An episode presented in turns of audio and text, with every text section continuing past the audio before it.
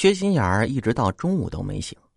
我出门到村里给他找衣裳，走到村里发现有家人的门口围了一堆人，有村民小声议论：“哎，谁干的呀？昨儿晚上还好好的，这怎么一晚上变这样了？”我拉一个村民问：“什么事儿啊？”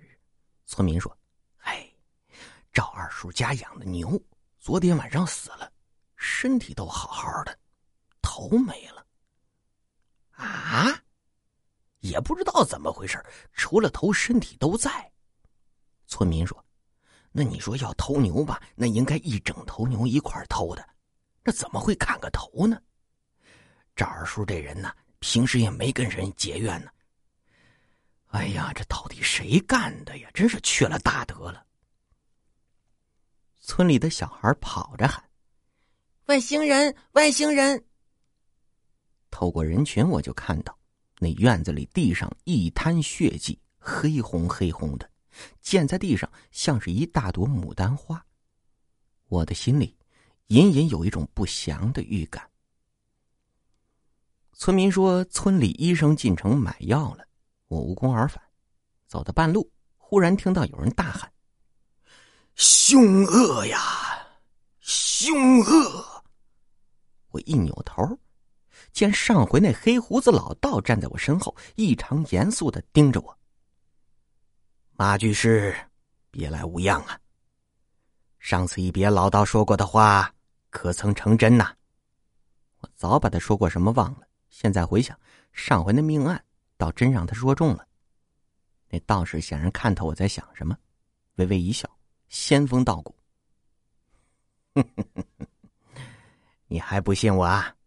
我问：“那你还要钱不？”他回答的毫不迟疑：“要。”我转身就走。那我就不信你。道士一把拉住我：“哎，你现在被鬼怪缠身，十分危险。贫道是见你有难，好心助你的。”我冷哼了一声：“哼，鬼！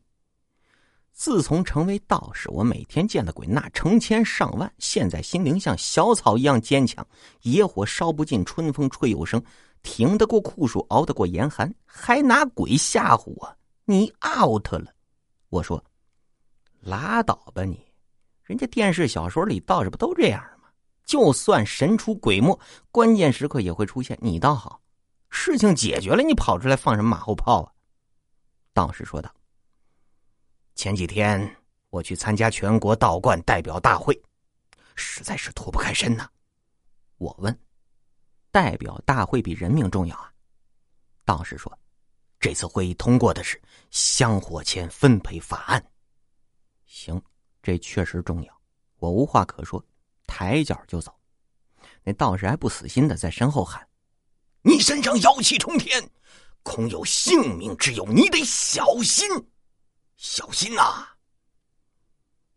我回到小屋子，却发现那缺心眼早就醒了，蹲在冰箱前面，跟那两个人头大眼瞪小眼呢。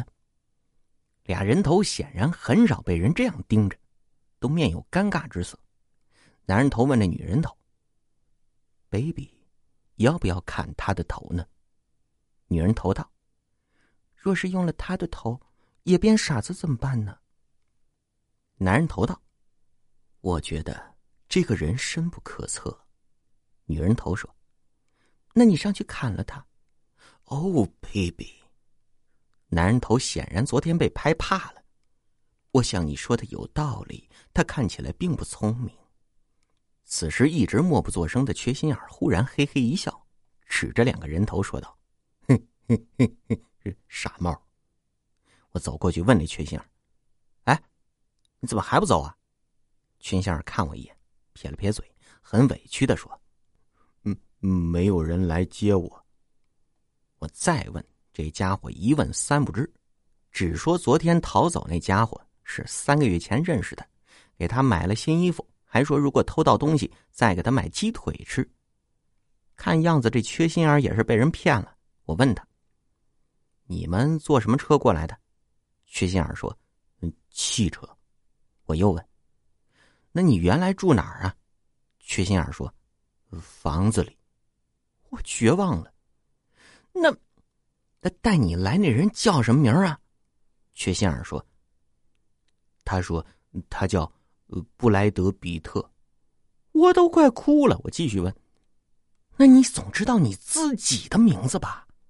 缺心眼说：“我叫呃，Lady Gaga。”男人头重新打量 Lady Gaga，看不出来，你们也是海归呀。